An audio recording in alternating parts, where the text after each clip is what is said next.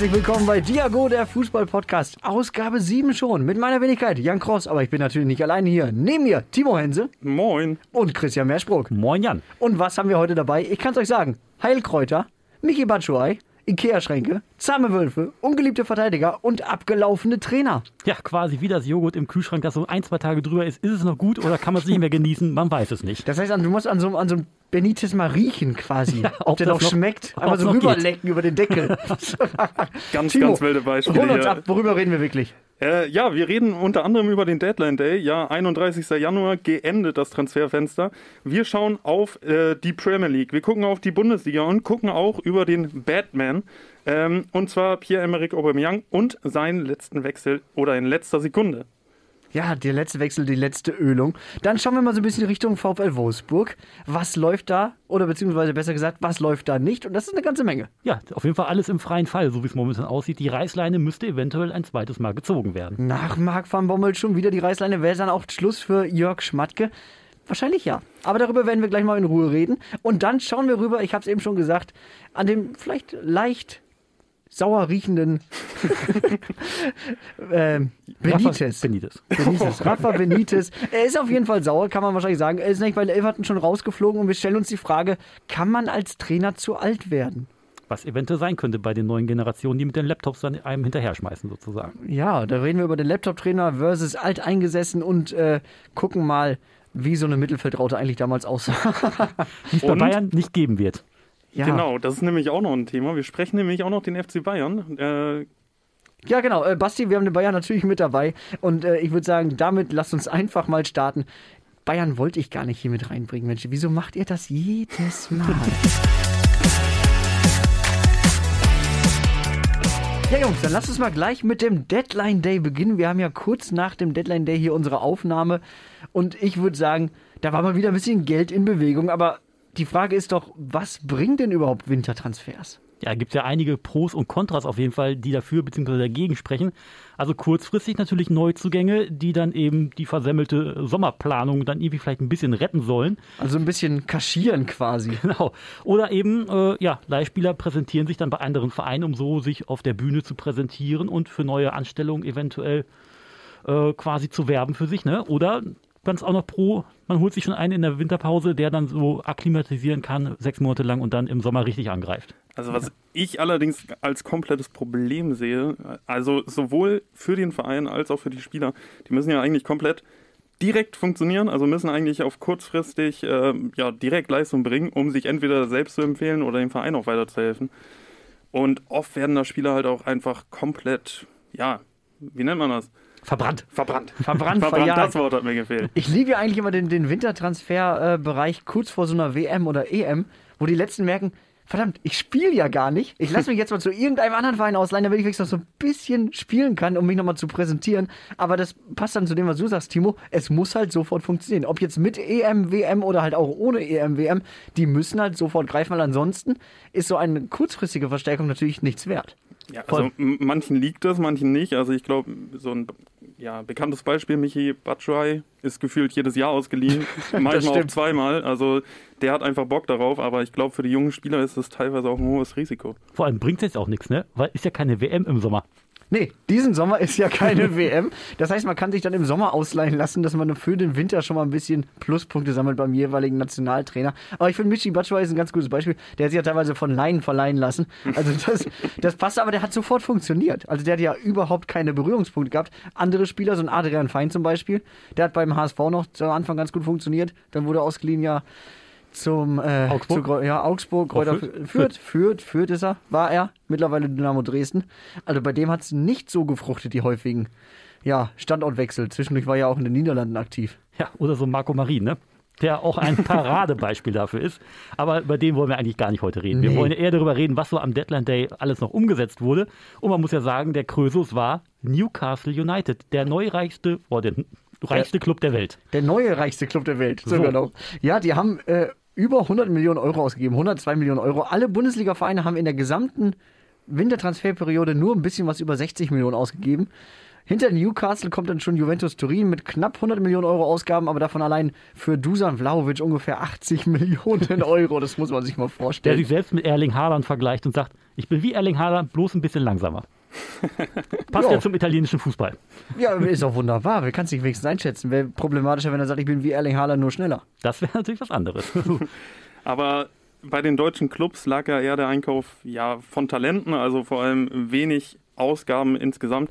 Aber an sich ganz interessante Spieler. Also wenn wir jetzt mal auch auf die, ähm, auf die Alter äh, schauen, ja, Jonas Wind mit 22 Jahren, ja Neuzugang bei Wolfsburg. Auf Wolfsburg kommen wir ja gleich nochmal. Ähm, Hugo Sique, was ich auch ziemlich interessant fand, äh, war ähm, Pepi zu Augsburg. Also Ja. Augsburg auf einmal mit einem 16 Millionen Transfer, also und dann noch in der Winterpause. Also ich weiß Und dann, und dann ein US-Amerikaner. Das ist auch so unfassbar un-Augsburg eigentlich. Und dann noch Social Media Explosion bei Augsburg, wo alles durch die Decke ging, nur weil Pepi da ist auf einmal. ja, aber das war teilweise, also ich fand's, also als Nicht-Augsburg-Fan war ich teilweise peinlich berührt. Ja, es war schon ein Von bisschen den absurd. ganzen Aktionen, die da gefahren wurden. Also sie haben es sehr gefeiert. Natürlich musst du sowas mal feiern, wenn ich meine, das ist der erste Transfer, der so richtig groß war. Ganz kurz, äh, Stand heute, 2. Februar, wo wir es aufnehmen, ist er noch bei null Bundesligatoren. Wollte ich mal ganz kurz angemerkt haben. hat, hat sich gelohnt bis jetzt, ne, die 16 Millionen. Ja, ja, also 16 Millionen, null Tore. Schauen wir mal, Also ob da Geld, noch was schießt, kommt. Geld schießt keine Tore ab und zu. Aber ich fand die Geschichten drumherum eigentlich noch viel witziger. Also unter anderem die ominöse Geschichte mit der Dusche. Mit Wein, Ja, Wollen wir nicht weiter ausführen. Und äh, er hat auch mal eine Aussage gebracht, von wegen, ich will langfristig mit Augsburg in der Champions League spielen. Also das sind auf jeden Fall ambitionierte Ziele. Grandios. Ich glaube, das ist halt eher so ein Marketing-Ding, ein US-Amerikaner für den US-amerikanischen Markt, Augsburg auch interessant zu machen. Ähm, ja, seine Leistung muss er sicherlich erstmal äh, beweisen. Ah, definitiv. Aber das ist ein schönes Beispiel, wie Fußballtransfers heute auch so insgesamt funktionieren. Wenn wir schon so ein bisschen abschweifen, dass ja oft Spieler geholt werden, einfach aus wichtigen Märkten, wo man sagt, okay, mit dem können wir auch Trikots verkaufen, mit dem können wir unsere Standorte bestücken, mit dem können wir uns einfach positionieren in so einem gewissen Markt. Da geht es vielleicht gar nicht in erster Linie darum, dass er ihnen sofort weiterhilft. Gut, gehen wir zurück zu den Wintertransfers. Du hast ja schon gesagt, Timo, ganz, ganz viele Talente sind gekommen. Neun der 15 teuersten Zugänge sind 22 Jahre alt oder noch jünger. Du hast schon gesagt, Jonas Wind, Hugo Sique ist dabei. Thiago Thomas, 19 Jahre, äh, Portugiese bei Stuttgart, kam von Benfica. Ey, Quatsch. Ah, nicht Benfica. Sporting? Sporting. So, ich vertausche das jedes Mal. Ich habe diese grün-weißen Trikots im Kopf und denke an Benfica. Warum auch immer, ne? Warum auch immer. Andra Schäfer, auch ganz interessanter Spieler. Den habe ich Äh, gar nicht mitbekommen irgendwie. ja, der ist so ein bisschen untergegangen. Der ist am letzten Tag so ein bisschen untergegangen, aber interessanter Transfer. 22 Euro ist zur Union Berlin. Ja, lag vielleicht auch daran, dass Union Berlin an dem Tag auch noch wen anderen verpflichtet hat, nämlich Sven Michel von Paderborn für zweieinhalb Millionen, um Max Kruse zu ersetzen. Also du gibst einen 33-Jährigen ab und holst dafür einen 31-Jährigen. Ja, kann man machen, ne? Verjüngungsprozess nennt man das. Verjüngungskurs, Sven Michel, aber äh, super starker Spieler, zumindest in der zweiten Liga bei Paderborn. Ne? Ich meine, äh, sehr, sehr starke Quote, was der da runterrockt, ist, ist wirklich beeindruckend. Ich bin gespannt, ob er das in der ersten Liga auch so machen wird. Jetzt muss ich mal kurz gucken. Ich habe mir aufgeschrieben, 20 Spiele, 15 Tore, 8 Vorlagen. Äh, und Fun Fact, er sammelt keine Sportwagen oder Luxusuhren, sondern Heilkräuter im Wald. ist das schon Doping? Aber ich weiß nicht, wo er das im Sauerland macht, aber ja. Und, und wie werden hier Heilkräuter definiert? Ist das so ein kleiner Kümmerling oder so ein kleiner Jägermeister? Man weiß es nicht, ne? Bewusstseinserweiterte Heilkräuter vielleicht. Ja, ja. Man, man muss mal schauen. Äh, ja, Kruse, auch ein interessanter Deal. Ich würde noch mal ganz gerne Richtung England gucken. Ähm, Also nicht zu. Newscastle, nicht, zu Newcastle. Nicht zu Newcastle, nee, sondern zu Tottenham Hotspur. Sie hätten gern so viel Geld wie Newcastle United, haben sie aber nicht. Ähm, die haben dafür einen relativ neuen Trainer. Ne? Äh, die haben die Saison ja begonnen mit Nuno Espirito Santo. Das hat ja relativ schnell nicht gefruchtet. Jetzt ist Antonio Conte an der Seitenlinie und das ist ja so ein Hardliner. Und jetzt hat er die Chance gehabt, sein Team so ein bisschen umzubauen und hat mal radikal ein paar Leute geköpft. Ne? Ja, aber von wegen, wer da geköpft wurde, ne? Deli Alli abgegeben an Everton, dann Giovanni Lo Celso abgegeben an Villarreal, Dangui Dombele, äh, schön per Laie nach Lyon zu dem guten Herrn Boateng, der auch gerne Lewandowski haben wollte per Tweet, ne? hat nicht geklappt. Und Brian Gil zurück zu Valencia, erstmal, also nicht zurück, aber auf jeden Fall nach Spanien zurück. Ne? Zurück nach Spanien. Ja, Und das sind ja alle Spieler, die mindestens einmal kurz Hoffnungsträger waren, wenn sie nicht bis zuletzt Hoffnungsträger geblieben sind. Ich finde die äh, Strategie, welche Spieler dann im Umkehrschluss geholt wurden, aber auch ganz interessant, weil eigentlich wurden nur zwei Spieler von Juve geholt. Juve musste natürlich auch einiges verkaufen wegen äh, dem Transfer von Vlaovic. Dann haben sie einfach Kulusewski und äh, Bentancur gekauft. Kulusewski jetzt nur Laie mit Kaufoption. Bentancur äh, haben sie jetzt äh, verpflichtet äh, für se- 19 Millionen, 6 Millionen Euro Bonus, wo ich sagen muss, ben Bentancur habe ich immer wahrgenommen als Riesentalent, was aber nie irgendwie in Schwung gekommen ist. Kulusewski ja auch noch, 21 Jahre alt. Das sind mega interessante Transfers, aber ja, Juve musste halt auch einfach wieder was verkaufen, ne? Ja, die Bilanz aufhübschen nennt man das Ganze dann ja, ne? Ja. Ja, also sie mussten ein bisschen Geld loswerden und ein bisschen, ein bisschen Geld reinbekommen, ein bisschen äh, Gehalt auch loswerden, könnte man sagen. Ich bin wirklich auf Kulusewski gespannt. 21 Jahre jung, Stürmer, relativ hoch gewachsen, ne? Ich habe da Bock drauf auf den. Also ich bin gespannt, was der in Tottenham so reißen wird. Aber er muss erstmal an Kane vorbeikommen. ja, ja. Oder mit Kane zusammenspielen, aber hast immer noch einen Son dabei. Wird schwierig. Ist die Frage, ob er schon mal so ein Vorausgriff sein soll auf Kanes drohenden Abgang. Er wollte ja im Sommer schon weg eigentlich. ja, stimmt, ne? er wollte bloß keine 100 Millionen auf dem Tisch liegen. Bei Kulusewski muss man aber auch sagen, der ist ja ziemlich groß gewachsen, gefühlt auch voll der Schrank, aber er spielt ja auch teilweise über Außen. Also äh, über Außen kommt er ja auch. Deswegen, ähm, ja, er ist, glaube ich, variabel einsetzbar, aber kann natürlich sein, dass das schon ein Vor Vorausgriff auf die, ja, auf den Kane-Wechsel sein wird. Kulusewski, der große Schwede, Körperbau wie ein Schrank. Eigentlich müsste er bei Ikea sein. Wow, von, der war doch von langer Hand vorbereitet. Nein, wirklich nicht. Nein, ja, wirklich dann, nicht. Dann war stark. Aubameyang war ja auch noch so ein Thema am Deadline Day. Ne? Geht er, geht er nicht? Geht er, geht er nicht? Am Ende ist er dann doch gegangen. Ja, und wir haben darüber gesprochen in unserer letzten äh, Fußballsendung, also Diago die Fußballshow, über Barca gegen Atletico, wo er dann auch sein Können äh, zum Besten geben darf. Und das war ja wirklich so eine richtige Trainings-, äh, Transferposse, muss man ja fast schon sagen, wo er dann wirklich hinfliegt und theoretisch einen Medizincheck machen soll. Dann hieß es so, nee, nee, der ist hier nur auf Besuch. Genau, ein Familienausflug nach. Barcelona. Und auf einmal war es dann doch wieder aktuell und dann ist er dann doch final gewechselt, aber auch nur, weil er den Vertrag mit Arsenal aufgelöst hat und die Papiere dann so eine Minute kurz vor Transferschluss dann doch noch in Barcelona waren, dass er seinen Vertrag aufgelöst hat, 8,4 Millionen Handgeld kriegt von Arsenal, damit er bloß von der Gehaltsliste verschwindet. Wahnsinn, ne? was der für ein Gehalt bekommen haben muss. Aber ähm, ich habe da auch gehört, dass es dann irgendwie die Diskussion gab, dass äh, Dembele in diesen äh, Transfer mit eingebaut werden soll, weil der ja auch ja, ein bisschen problematisch gerade ist äh, bei Barcelona. Es hieß wohl, er wollte nicht zu Arsenal. Also egal was, kann man vielleicht auch ein bisschen verstehen bei Arsenal, aber das äh, ist immer noch ein großes Problem bei, bei Barcelona. Den kriegen die einfach nicht los, ne? Nee, die werden ihn nicht los. Die wollten ihn ja eigentlich unbedingt loswerden. Das ist ja auch so ein Ding, was zum Wintertransferfenster passt. Der Vertrag lief aus, oder läuft jetzt aus zum Sommer hin von Dembele und man hat gesagt, du musst jetzt gehen. Hat er gesagt, nö. Mach ich aber nicht. So, das heißt, man wird ihn jetzt im Sommer höchstwahrscheinlich für Umme gehen lassen müssen. Er streikt schon wieder, ne? Wie damals bei Dortmund streikt er, bloß diesmal ist es andersrum. Nur diesmal andersrum, genau. Ich bewege mich jetzt einfach mal nicht, aber andersrum gemeint. ja, kann, kann mal passieren. ne? Obwohl auf dem Feld bewegt er sich ein bisschen, wenn man nicht der Muskel reißt. Ja, wenn er denn spielt. oft, wenn er spielt. Wenn er, ja, also, der tut mir wirklich, also irgendwo tut es mir im Herzen in, oder in der Seele weh als Ja. Fußballfan, dem zuzugucken. Nein, weil er so talentiert ist. Der ist Ja, so stimmt. unfassbar gut. Aber er fährt gerade alles mit Karacho an die Wand.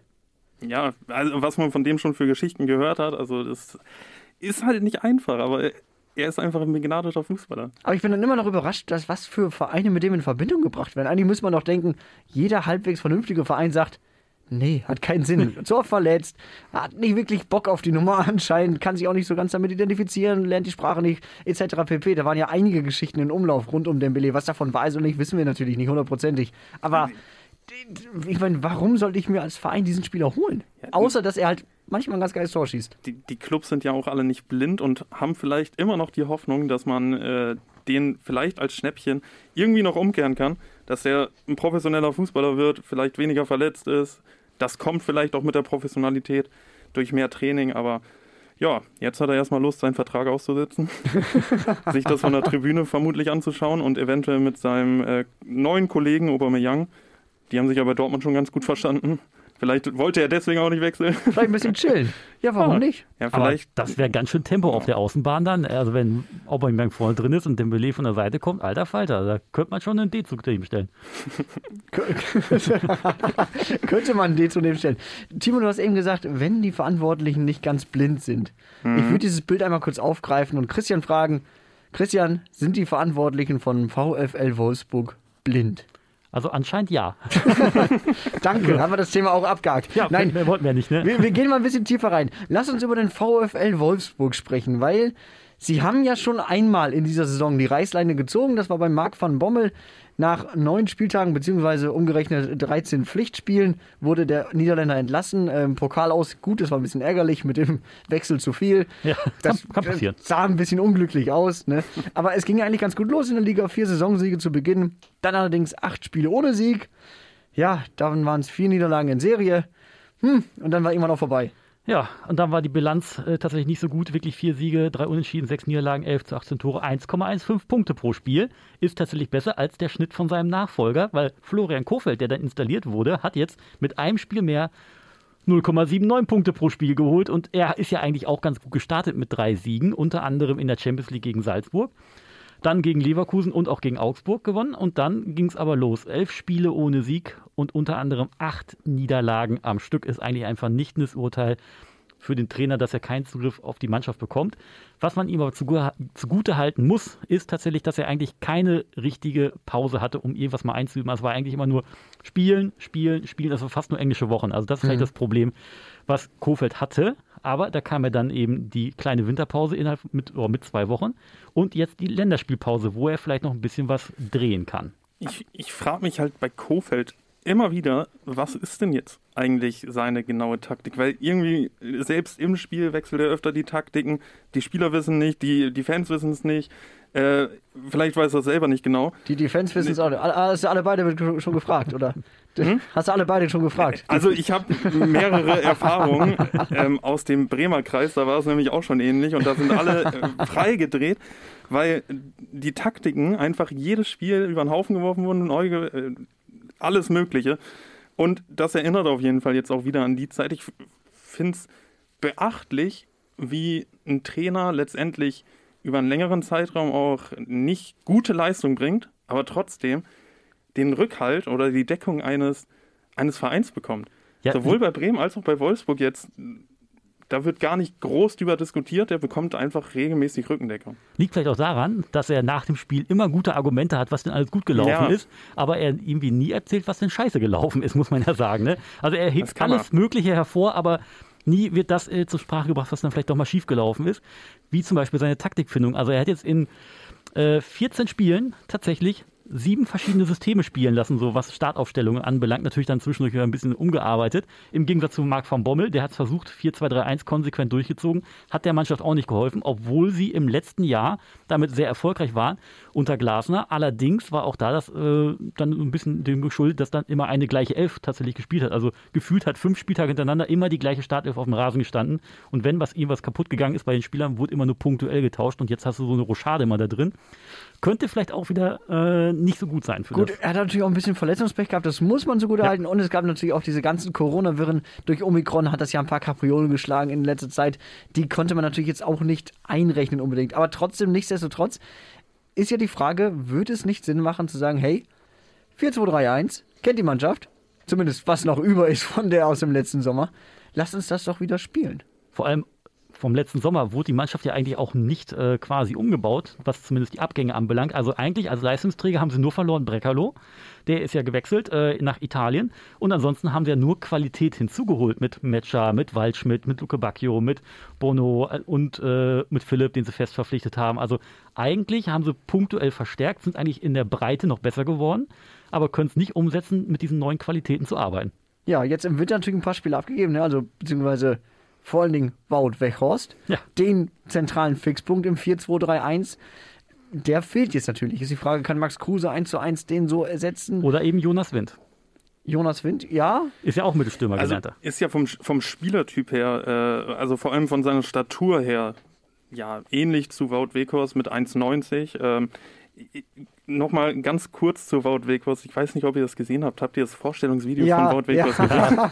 oh Gott. Ich glaube, da, darüber müssen wir sprechen. Also er wurde ja irgendwie als Tyrannosaurus Rex dargestellt, also als immens kräftiger, torgefährlicher Stürmer. Also ich, das Video wurde ja auch im Netz auf jeden Fall gut abgefeiert. Ja, aber die Dinosaurier sind damals ausgestorben.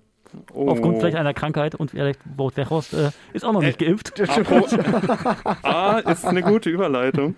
Ähm, Burnley ist nämlich, ja, wie du schon, wie du schon angesprochen hast jetzt oder angemerkt hast, äh, einer der Vereine der Premier League, wo ungeimpfte Spieler noch spielen dürfen. Deswegen, also er ist ja auch bekanntlich ungeimpft, deswegen ist das vielleicht auch ein Grund dafür gewesen. Sie sind ja Tabellenletzter, deswegen äh, da wartet auf jeden Fall noch eine große Aufgabe auf ihn. Aber Abstiegskampf hätte er letztendlich auch in Wolfsburg haben können. Definitiv. Er wollte ja immer eigentlich zu einem ganz, ganz großen Premier League-Verein. Ja, jetzt ist er der Nachfolger von Chris Wood. Ja. Das ist doch auch was. Ich meine, der wurde für 30 Millionen von Newcastle verpflichtet. Wenn du Ja. dich ganz gut anstellst, vielleicht wird er im Sommer auch noch von Newcastle verpflichtet. Das ist doch Peanuts. Ja, so Schnapper, ne? Also 14 Millionen, vielleicht geht es auch 15 Millionen hoch, man weiß es nicht. Da könntest du mit, mit, mit Gewinn weiterverkaufen. Was ich aber lustig finde, ist tatsächlich auch, ähm, so einen ähnlichen Fall wie Wout Wechhorst, also als Abgang, gab es schon mal bei Wolfsburg und der endete in der Relegation. Damals haben sie Mario Gomez in der Winterpause an Stuttgart abgegeben. Und der hat dann eben für Stuttgart die Tore gemacht und nicht mehr für Wolfsburg. Also mal gucken, wie sie das jetzt kompensieren können. Also ob vielleicht noch tiefer reinrutschen mit dem Abgang. Obwohl man ja sagen muss, Wout Weghorst hat bislang in, diesem, in dieser Saison nicht wirklich Fuß gefasst. Also der war ja sonst ein Torgarant und ich glaube, jetzt hat er fünf Saisontore, wenn überhaupt. Ich glaube fünf, ja. Ja. Ich glaube, ein Matcher ist der Beste mit sechs.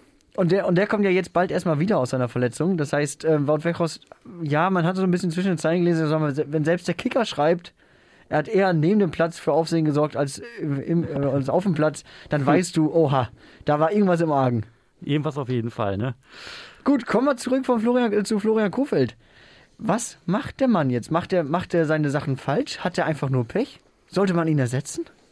Also ich glaube tatsächlich, dass die Reißleine gezogen werden muss, weil wenn man wirklich elf Spiele in Folge nicht gewinnt, dann kann irgendwas mit der Ansprache nicht stimmen oder das Team mag einen nicht. Das gibt es ja auch zum Beispiel so einen Labadia, der dann auch nicht gemocht wurde bei Leverkusen und beim HSV. Hatte vielleicht auch andere Gründe. Ich weiß nicht, was der Kofeld sonst privat so abseits des Platzes macht. Christian, schlimmer Finger. Ja, man weiß es nicht, ne? Aber irgendwas muss er auf jeden Fall ändern, beziehungsweise ich weiß nicht, also die, die spielen jetzt ja, ähm, nachdem wir aufgezeichnet haben, gegen Kräuter Fürth und das hat ja schon so einen leichten Endspielcharakter, ne? Also, Leichten? Das ist der Doomsday. Das ist das jetzt oder nie. Und es ist ja wahrscheinlich auch ein Endspielcharakter nicht nur für Florian Kofeld, sondern auch für Jörg Schmatke. Wenn, weil, ich sag mal, noch ein Trainer absägen, das wird schwierig. ja, vor allem zweimal in der Saison ins Klo greifen, ist nicht gut für das Management. Nein, Und dann wollen sie ja wahrscheinlich auch nicht den Marcel Schäfer neu installieren, sondern vielleicht noch einen externen dazu holen. Also das könnte noch ganz arg enden für die Wolfsburger, wenn es richtig schlecht läuft. Ja, einfacher wird es auf jeden Fall nicht. Aber ich bin sehr gespannt, also ob Kofeld dann nochmal das Ruder rumreißt. Also bei Bremen hat es ja dann leider nicht mehr ge äh, geklappt. Aber darf ich auch Aber- ganz, ganz kurz was fragen? Na, Wieso, wenn er das, also wenn es doch einfach nicht mit ihm funktioniert, wieso hat er die ersten drei Spiele gewonnen? Ist das einfach Der- noch der, der Effekt? Ist das, das, ist genau das habe ich mich auch gefragt, aber ich bin dazu gekommen, das ist immer wieder der Trainereffekt. Also die ersten drei Spiele sind gar nicht aussagekräftig. Also ein Verein müsste es mal versuchen mit alle drei Spiele neuer, neuer Trainer. Also HSV hat es ja öfter sagen, schon ähnlich schon so ähnlich. Aber ähm, das ist der klassische Trainereffekt. Also die ersten drei Spiele sind für mich nie aussagekräftig, weil jeder Spieler denkt sich, neuer Trainer, neues System, vielleicht liegt mir das, dann reibt er sich auf, gibt nochmal alles und äh, ich weiß nicht. Also für mich ist diese, diese ersten drei Spieler sind für mich gar nicht aussagekräftig. Christian, was sagst du? Finde ich tatsächlich auch. Also das ist einfach nur dieser Wow-Effekt. Der neue Trainer ist da, der macht jetzt vielleicht irgendwie mal ein bisschen was anders und dann kommt wieder der Alltagstrott rein, wenn er vielleicht nicht ein komplett neues Team mitbringt und einfach nur übernimmt und dann sind die wieder in den festen Strukturen drin, wie es vor in der Saison lief. Also wenn, muss wirklich radikal was geändert werden, damit auch diese alten Strukturen aufgebrochen werden. Und ich glaube nicht, dass Florian Kofeld das hinbekommen hat. Ja. Interessant, ne? Ist ja auch interessant, dass Marc van Bommel ja auch die ersten Spiele gewonnen hat, allesamt. Ja. Bis auf das Pokalspiel, was er eigentlich auch gewonnen hat, wenn er sich nicht so blöd verwechselt hätte. Ja, äh, es ist wirklich interessant. Also dieser Trainereffekt, man müsste ihn noch ein bisschen weiter untersuchen. Also es kann sein, dass mit Van Bommel, da hieß es ja auch intern wenig, äh, hat auch einiges nicht gepasst. Und ein Florian Kofeld, wenn er durch eins auffällt, ist es vor allem das Persönliche, glaube ich. Und ja, vielleicht haben sie sich gedacht, ja, persönlich, der hat ein Standing, auch wenn er gar nicht so erfolgreich war, hat er irgendwie trotzdem ein Standing. Und wenn man seine Pressekonferenzen anhört, wie der das immer taktiert und äh, wie der das immer auseinander nimmt und mit seiner Formation und äh, abkippende Sechs und mit vielen Fachbegriffen einfach hantiert, dann Aber- denkt man, eigentlich kann er, er braucht nur das, das Spielermaterial und bei Wolfsburg hat er es ja eigentlich auf dem Papier. Er sollte es eigentlich haben, ja. Ja, normalerweise schon. Also er könnte jetzt eigentlich mal, obwohl er kann ja nicht nach seinen Wünschen handeln, weil er natürlich das Ge- Grundgerüst erstmal so bekommen hat. Also er hätte jetzt natürlich den Konto machen können, wie bei Tottenham und erstmal tauschen, tauschen, tauschen, tauschen. Aber das, was jetzt getauscht wurde, waren ja eigentlich eher 1 zu 1 Wechsel.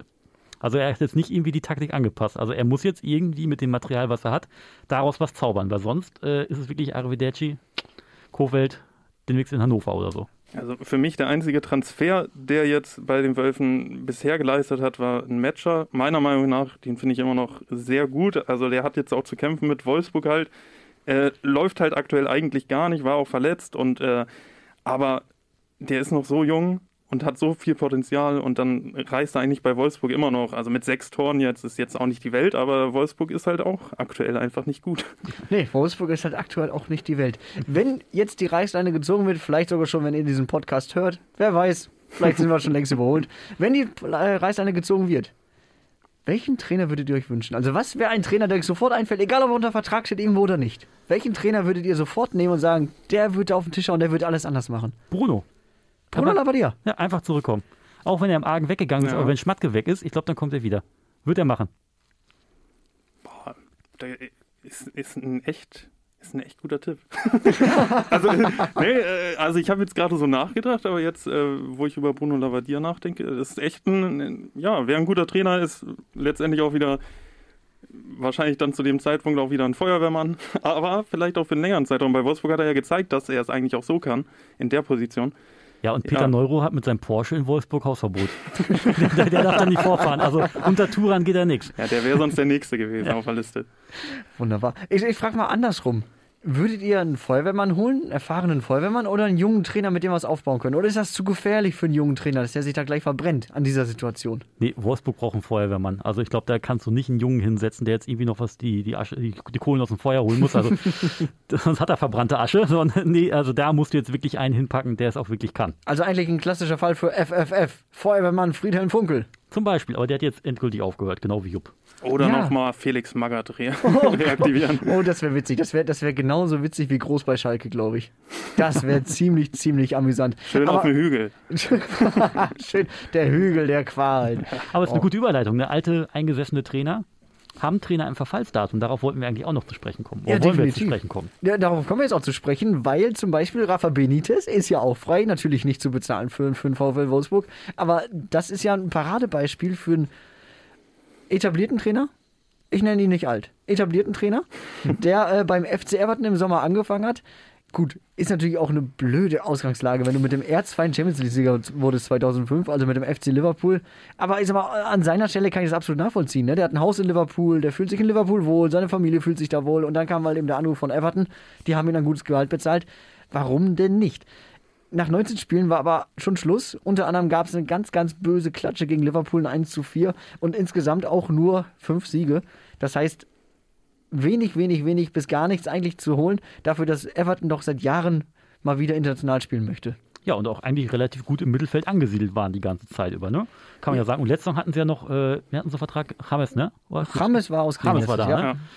Der auch sehr gut funktioniert hat, weil er eben äh, Ancelotti, äh, sehr, sag mal, ein Per-Du-Mensch hatte, mit dem er gut klargekommen ist, ne? Ich glaube, James braucht auch so einen Spieler, der, der ihn kennt und der ihn streichelt, der weiß, wie er ihn anfassen muss. Ja. Deswegen hat er auch bei Bayern so semi-gut funktioniert zwischendurch.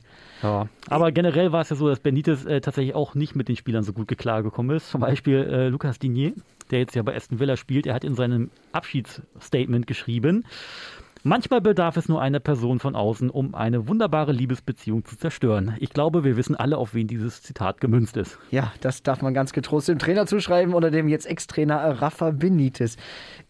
Im Sommer, als er geholt wurde, da war er schon mehreren ähm, ähm, Vereinsverantwortlichen eigentlich zu alt, in Anführungszeichen. Sie wollten lieber einen jungen Trainer holen, gerade nachdem mit Carlo Ancelotti, der ist ja im Sommer höchst überraschend übrigens, für mich zumindest, äh, zurück zu Real Madrid gegangen. Man wollte eigentlich einen jungen Trainer holen, so einer aus der Generation, in Anführungszeichen, Laptop-Trainer. Und dann wurde es dann doch Rafa Benitez ohne Gleichen, also ohne, ohne Frage auf jeden Fall ein erfolgreicher Trainer, der weiß, was er macht, der weiß, wie er so Spieler anzufassen hat, aber weiß er es immer noch genauso, wie das heutzutage noch so funktioniert, ist ja so ein bisschen die Frage. Also er ist unfassbar erfolgreich gewesen in seiner Karriere, aber die hat auch schon so einen leichten Abgang hingelegt in den letzten Jahren. Ich würde sagen Betriebsblindheit, dass er tatsächlich so ein bisschen in seiner Entwicklung stagniert, beziehungsweise die Entwicklung nicht mehr stattfindet und er so ein Rückschritt ist. Also eher so, ich habe jetzt meine Strukturen, mit denen arbeite ich und die behalte ich so bei, weil funktioniert ja eigentlich. Aber vielleicht gucken wir jetzt mal darauf, wie sich das, ja, wie sich die Trainerposition jetzt bekleidet. Und zwar ist ja jetzt Frank Lampard gekommen.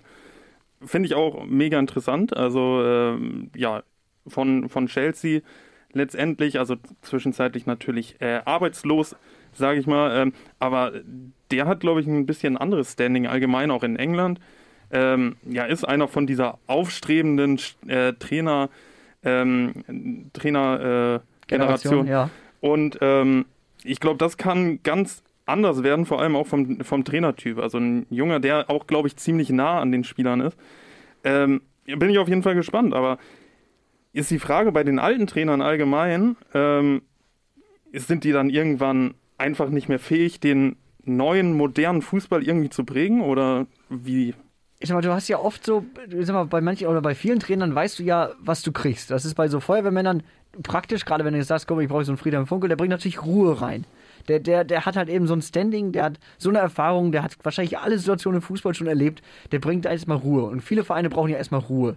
Das stimmt ja, aber ich sag mal, wenn du jetzt wie so ein FC Everton im Sommer dich neu aufstellst, dann brauchst du keine Ruhe. Dann brauchst du einen Sturm. Dann brauchst du richtig Gewitter und Hochwasser, dass da ordentlich was bei rumkommt. Und da bin ich echt gespannt, weil jetzt ist ja genau die Situation quasi wie mit dem VfL Wolfsburg. Man ist in Schlingern geraten beim FC Everton. Halt eben konträr, dass man jetzt einen älteren Trainer vor die Tür gesetzt hat. Aber jetzt halt holt man halt eben dann, dann jetzt einen jungen Spieler rein, der diese Situation noch nicht kennt. Was ja auch sehr interessant ist. Also eigentlich müsste es ja andersrum sein. Du gibst einem jungen Trainer im Sommer diese Chance, dich zu beweisen. Und wenn das nicht funktioniert, holst du dann im Zweifel einen älteren Trainer, um halt eben die Kohlen aus dem Feuer zu holen, wie du es eben so schön gesagt hast, Christian. Aber Oh, also ich habe auch so ein bisschen Bauchschmerz bei Frank Lampard. Genialer Spieler. Ja. Ist aber, also ich, ich halte von Steven Gerrard zum Beispiel sehr viel als Trainer, weil Mhm. der halt eben diesen Weg gegangen ist über Schottland zum Beispiel und da dann seine Sporen gesammelt hat. Und Lampard, das ging alles so holter die Polter. Der war bei Derby County, dann ging es ganz fix zum FC Chelsea und das ging eigentlich nur nach hinten los. Also ich, es gibt auf jeden Fall deutlich einfachere Aufgaben, als jetzt zum FC Everton zu gehen. Also bei Chelsea war es ja auch schon sehr unglücklich letztendlich. Und jetzt zu Everton, also ich finde das schon sehr, sehr ähm, spannend. Äh, aber bei den alten Trainern ist es einfach eine Taktik von gestern, also oder ich weiß nicht, also äh, Ich warte ja immer drauf, dass sie so eine Mittelfeldraute auspacken. So ein Diamant, das, das finde ich geil, so wie 2006. Oder so ein WM-System 3-2-2-3. Ja, sowas. Wird auch nicht mehr gespielt. Das fände ich aber cool.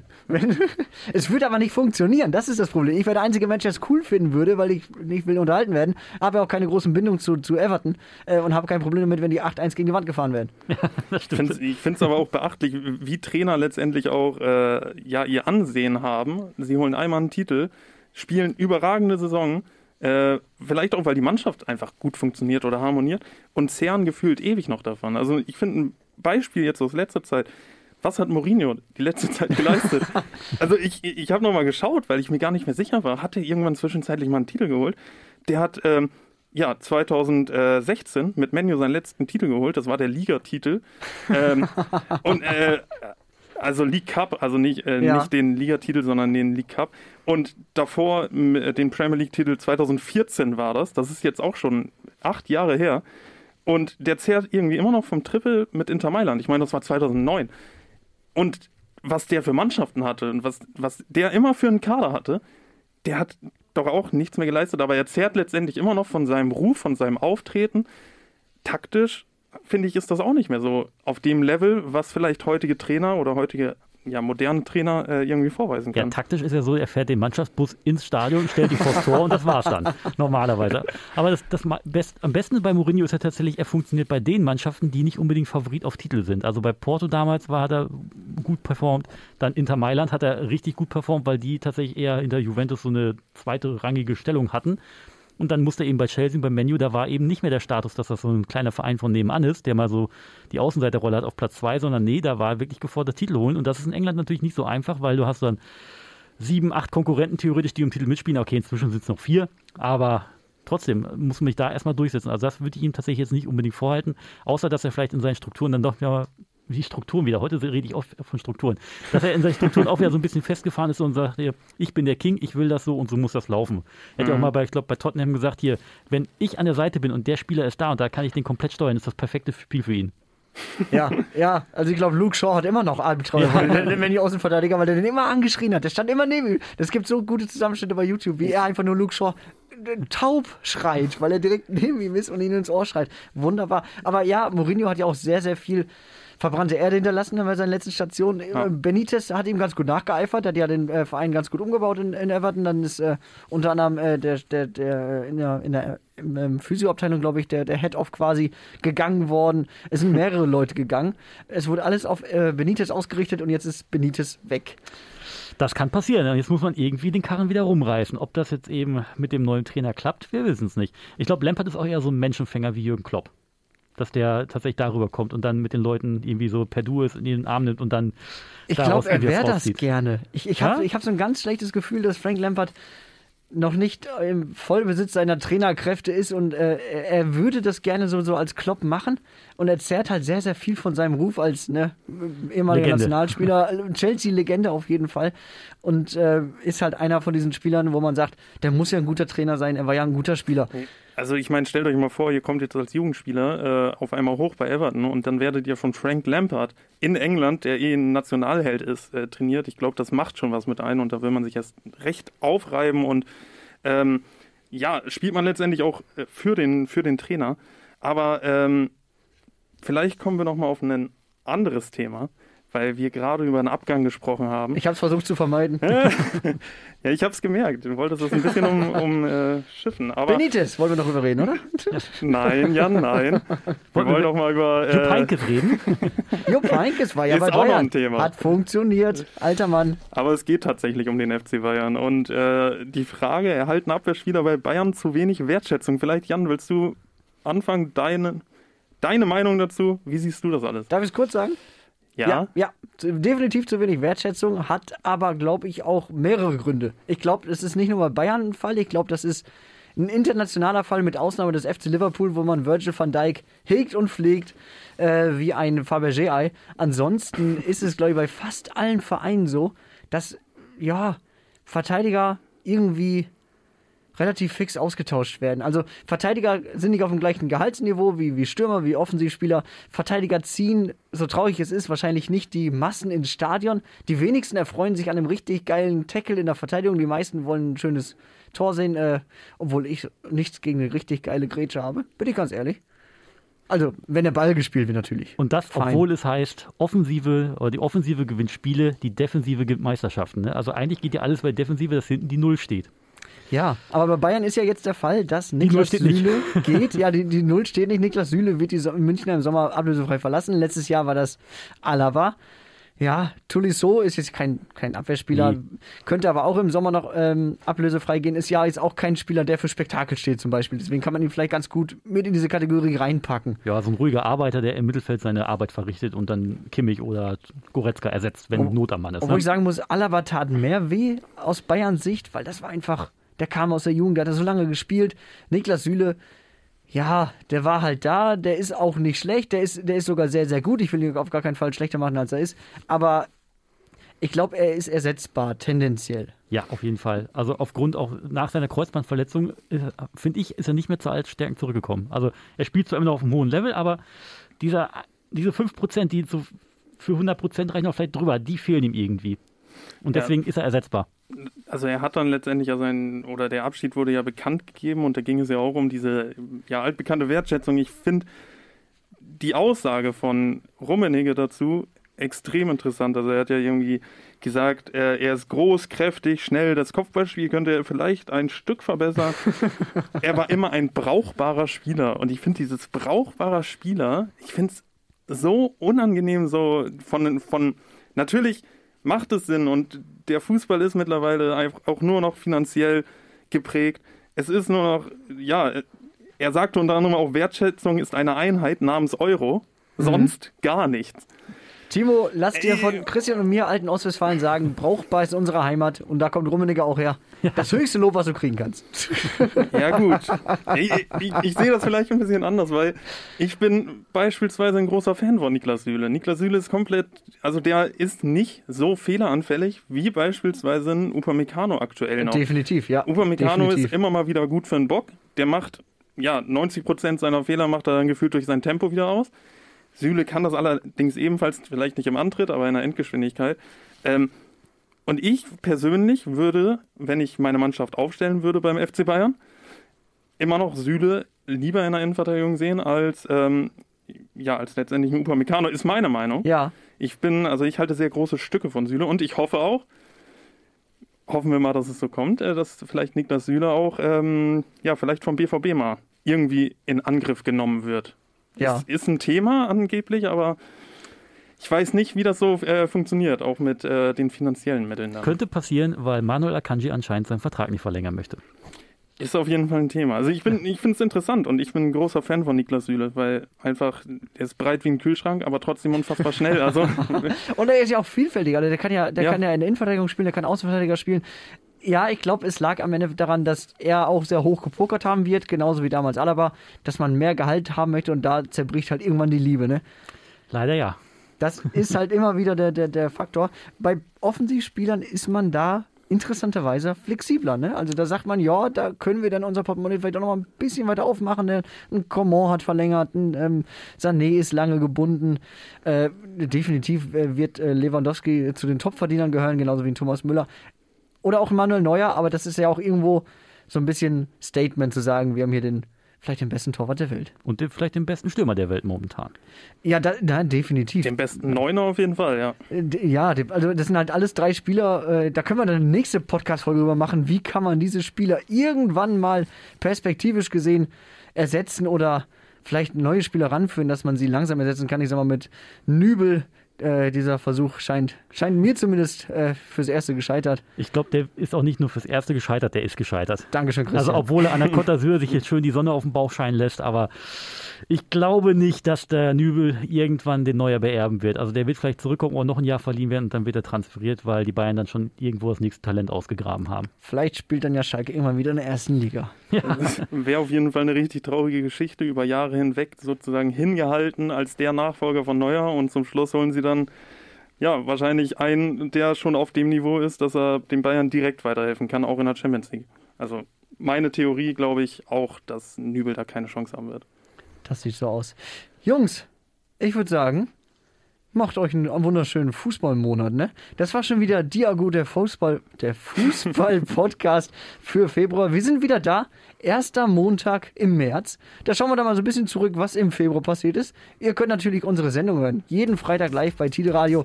Diago, die Fußballshow ab 8 Uhr. Mein Name ist Jan Krotz. Mit mir im Studio heute Timo Hense und Christian Merschburg. Adios, sagen wir. Adios.